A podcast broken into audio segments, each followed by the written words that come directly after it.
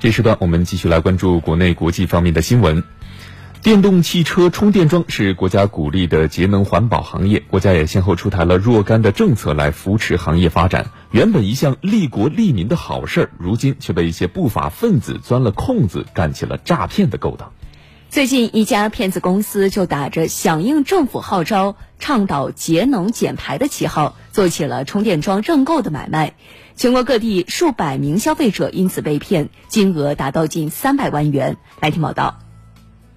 吉林的赵女士前不久通过朋友介绍了解到一个充电桩认购的项目，投资者只需一次性投入七百八十元，便可拥有一台充电桩，除周日外，每天可以获取三十元的收入，合同期限为一年，算下来一年可以收入八千多元，也就是说可以获取投资额十倍的回报。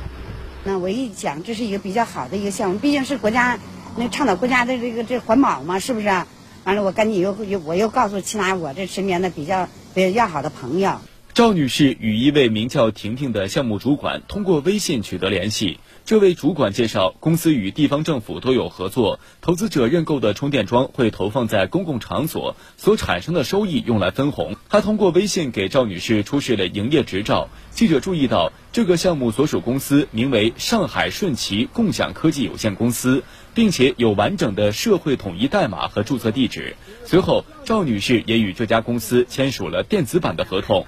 但记者发现，这份所谓的合同就是一份带有印章图片的文档，内容漏洞百出，甚至还出现了《中国人民合作法》这种根本不存在的法律。但当时赵女士就被这种打着国家政策扶持旗号的项目给蒙蔽了，随后就将认购充电桩的费用通过微信转账给对方，主管把她拉进一个群，每天给赵女士发红包作为分红收入。随后。赵女士和家人一起又追加了上万元的投资款，就在他们坐等分红之时，却发现自己上当了。每天我们因为它是以发红包的形式，给这个每台的是那个收益三十块钱。那天呢，因为那个红包没有领到，晚上红包没有领到之后呢，把我们全部都移出群。之后呢，完了我赶紧就上那个私聊那个就那个管理员，管理员根本就不根本就不回复了。他们有的呢，那个呃，联系管理员呢，有直接管理员就是直接就把他们都拉黑了。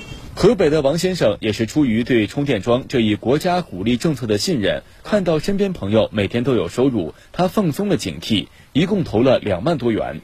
就突然呢，那天晚上就不返了。再有什么呢？就是说，呃，群里就问也没人理了，再问这主管呢也没人回复。就这么着，这就就是上当了。随后，王先生、赵女士等投资者试图按照营业执照上的公司信息联系上海顺奇共享科技有限公司，却始终查询不到。记者登录国家市场监管总局官网，输入这家公司名称，也根本没有任何注册信息。在天眼查上，记者看到，虽然有很多名称中带有“顺奇”的公司，但上海顺奇共享科技有限公司这个名称并不存在。这时，越来越多的投资者确定自己被骗了，因此联合各地被骗投资者共同维权。据不完全统计，这个充电桩认购项目在一个月之内，用完全相同的手段，吸引了全国十五个省区市的投资者三百多人，投资金额接近三百万元。专家表示，这起案件属于典型的集资诈骗。这些年，很多集资诈骗都是打着国家倡导政策的旗号来进行诈骗的，多呈现在网络上。那么，消费者应该如何警惕这种陷阱呢？继续来听报道。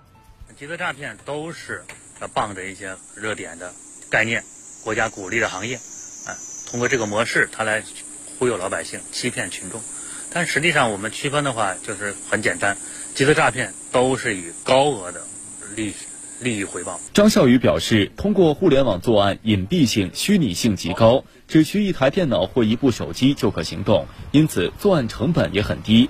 大量身份证件、合同、工商登记伪造相对容易，账户一般使用难以识破的信息。不法分子利用这些特点，设计一套完整的计划来欺骗投资者。作案周期都是短平快，一旦达到目的便消失。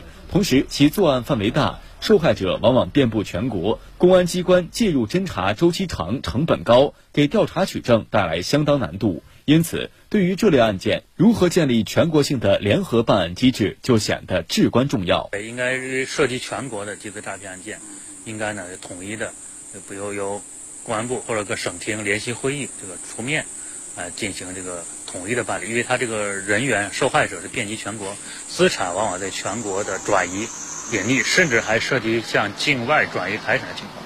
所以这个案件呢，在互联网时代呢。他这个办案呢，可能是要更高一级的公安机关要积极介入。